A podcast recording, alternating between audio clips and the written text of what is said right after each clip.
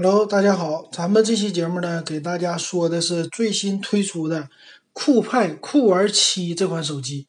那这个手机呢，可以说是把呃异形全面屏带刘海的这个手机做到了一个最低价的价位，只有七百九十九块钱起，可以说是刷新了咱们的一个低价啊。那看一看这手机到底怎么样？首先来说啊，这个酷玩七呢，在他们家官网上是没有的。那这个酷派呀，自从被乐视给收购，然后给玩了一回之后，啊，这酷派现在可以说是已经没落了，很难见到酷派的手机。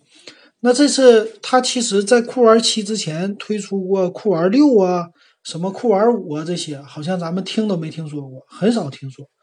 那咱看看这酷玩七。首先，它的外观啊，我觉得还是不错的啊。虽然说它的这个图片做的不好看，但是还是，呃，上边是一个刘海屏，下边一个大下巴啊，和一般手机一样。后边呢双摄，再加上有指纹识别，这些东西都给你。但是他们家做图做的非常粗糙。那屏幕方面呢，它是五点八五英寸啊，十九比九的一个全面屏。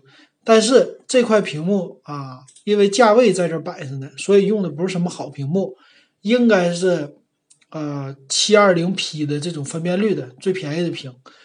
那机身呢，叫采用蓝宝石切割工艺啊，双面都是玻璃的，叫蓝宝石纹啊，这么一个切割的方式，再加上镀膜，就是防止指纹呗，是这个意思。中间是金属边框啊。然后呢，CPU 叫八核 CPU，用的是啥呢？一会儿咱们参数里说一说。那四 G 内存起，三十二 G 存储啊，这个我觉得还是挺厚道的。这么七百九十九的一个低价位，别人家就配三 G 内存，但是他家能配到四 G 内存，也是挺猛的了啊。然后也是支持双卡双待的。那后置呢是一千三百万像素啊，应该是双摄。但是它没有具体的来介绍啊。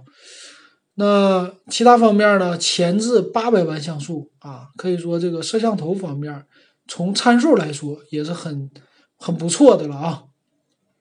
然后呢，也叫什么 AI 面部识别系统啊，这个咱们就不多说了。也支持分屏，也支持这个游戏模式啊，这是都是它支持的。那咱看一下它具体的一个参数吧。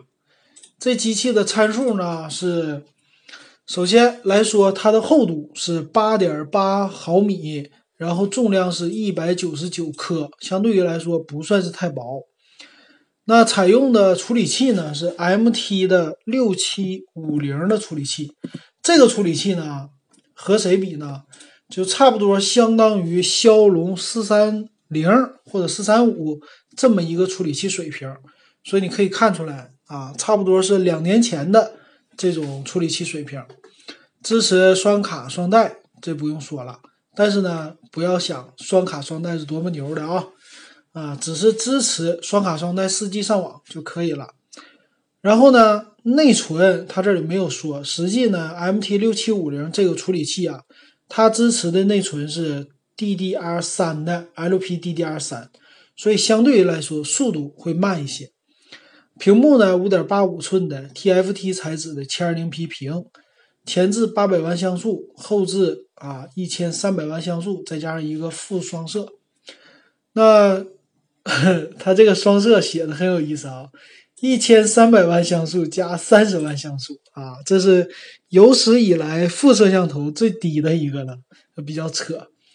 呃，电池的容量是两千八百毫安，五伏一安的充电器。啊，应该是单频的 WiFi，三点五毫米耳机接口啊，其他方面就不说了，带一个收音机的功能，这是它的一个所有配置。那售价方面呢，四 G 加三十二 G 版是七百九十九，四 G 加六十四 G 版是卖八百九十九，可以说这个售价啊，最高配八百九十九块钱，黑色、蓝色、白色，机器有三款颜色。那这个机器你说值不值得买呢？我觉得它有几个鸡肋的方面啊。首先呢，是它卖这么低啊，这个屏幕咱们不用说了，七二零 P 屏，咱不能说它不好啊，觉得还可以。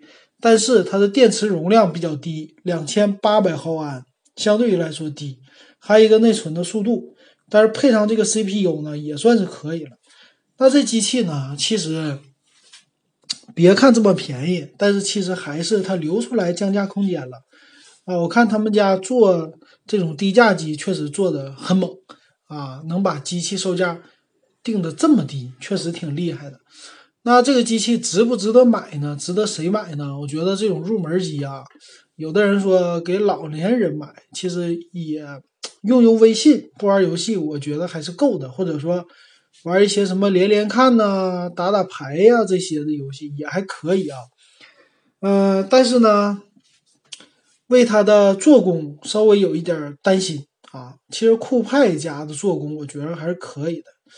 呃，七百九十九、八百九十九这么一个售价呢，其实也挑不出来太多的毛病，就是觉得它用的这个 CPU 配置有点低。如果降到不是用这种啊异形全面屏，如果是降到六百九十九起，然后最高配的七百九十九，就是在现在基础之上再降一百块的，我觉得它的性价比会更高。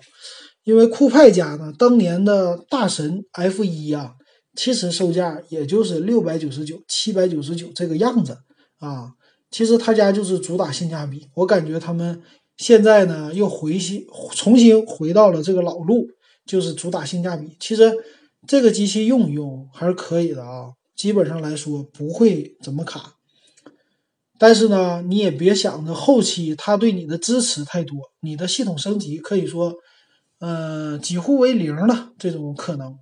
但是基本用有用个一两年，或者说就用一年就换掉这个手机，我觉得还是可以没有问题的啊。